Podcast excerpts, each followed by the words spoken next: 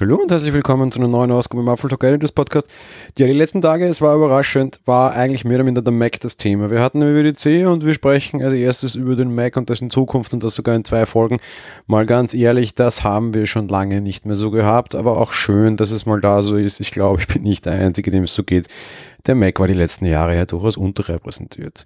Ohne Frage, losgegangen ist die Keynote mit etwas anderen und fairnesshalber, es ist auch das Betriebssystem, das die meisten Geräte bekommen werden und sicherlich auch das Betriebssystem, wo ja die Änderungen eben auf jeden Fall die meisten Leute erreichen werden auch wenn die Änderungen nicht allzu groß ausgefallen sind in diesem Jahr. Die Rede ist über iOS 14 und auch gleich im gleichen Aufwasch mitmachen iPadOS 14.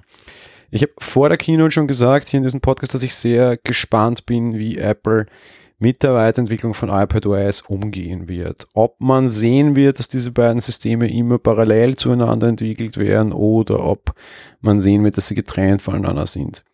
Also ich jetzt an der Stelle schon als erstes Fazit sagen kann, auch nach kurzem Test, offenbar werden diese Systeme tatsächlich von unterschiedlichen Entwicklern entwickelt und von unterschiedlichen Teams quasi vorangetrieben, denn es gibt durchaus Funktionen auf beiden Systemen, die es auf den jeweils anderen Systemen nicht gibt und teilweise sind das durchaus Dinge, die sehr wohl Sinn gemacht hätten, aber dann eben doch nicht gekommen sind.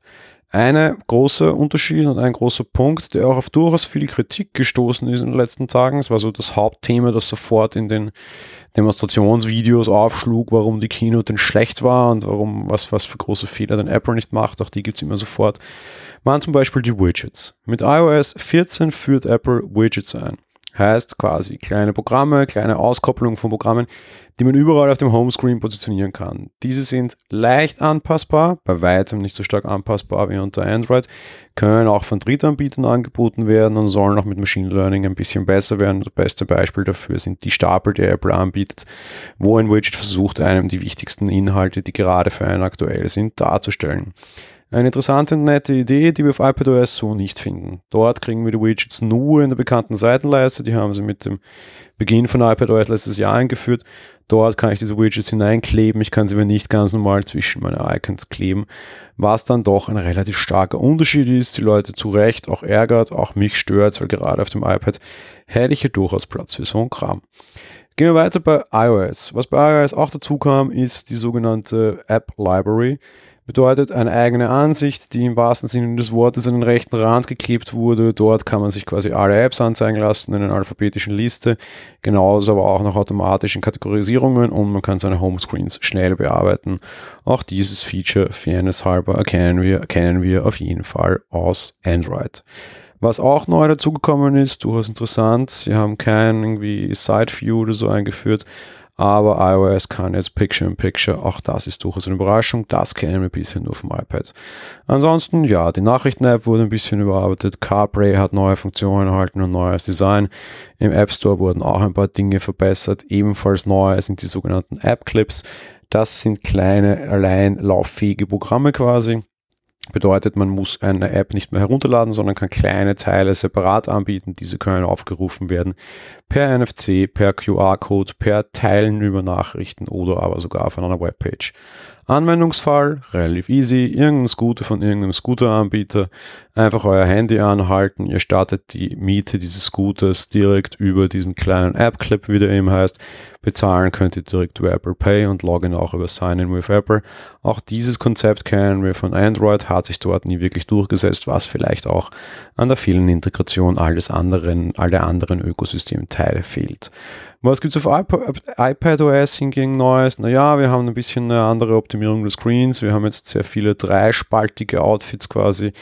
Die Suche wurde überarbeitet, generell aber auf beiden Systemen gab es Überarbeitungen. Nicht alle Sachen überbranden immer sofort den kompletten Screen, betrifft auch die Anrufenfunktion, durchaus intelligente Geschichte. Und der Apple Pencil bekommt neue Funktionen, ganz konkret Scribbles. Ja, die Handschriftenerkennung von Newton ist zurück. Da gab es auch ganz viele schlechte Newton-Witze sofort, auch ein paar gute, habe auch ein bisschen gelacht während der Keynote. Im Endeffekt, ja, es ist möglich, dass ihr überall quasi mit eurem Apple Pencil hineinschreibt und dass das iPad quasi eure Handschrift erkennt, in Text übersetzt und ihr so auch Eingabefelder bedienen könnt und so weiter und so weiter. Im ersten Test klappt das überraschend gut, zumindest wenn man, meiner Meinung nach ist das bei den Amerikanern durchaus häufiger als bei uns, in Blockschrift schreibt. Fairness halber, ich schreibe in Blockschrift Tag ein, Tag aus, generell immer.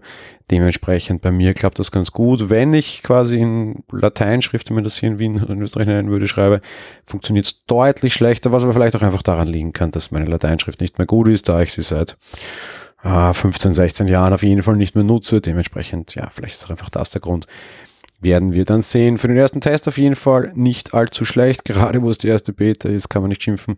Sicherlich eine durchaus eine große Erweiterung für all jene, die ihr iPad sehr häufig mit dem Apple Pencil verwenden. Gerade in Zusammenhang mit dem Keyboard ist es durchaus teilweise schwierig. Muss nicht das angesteckte, kann auch nur ein reines Bluetooth-Keyboard sein.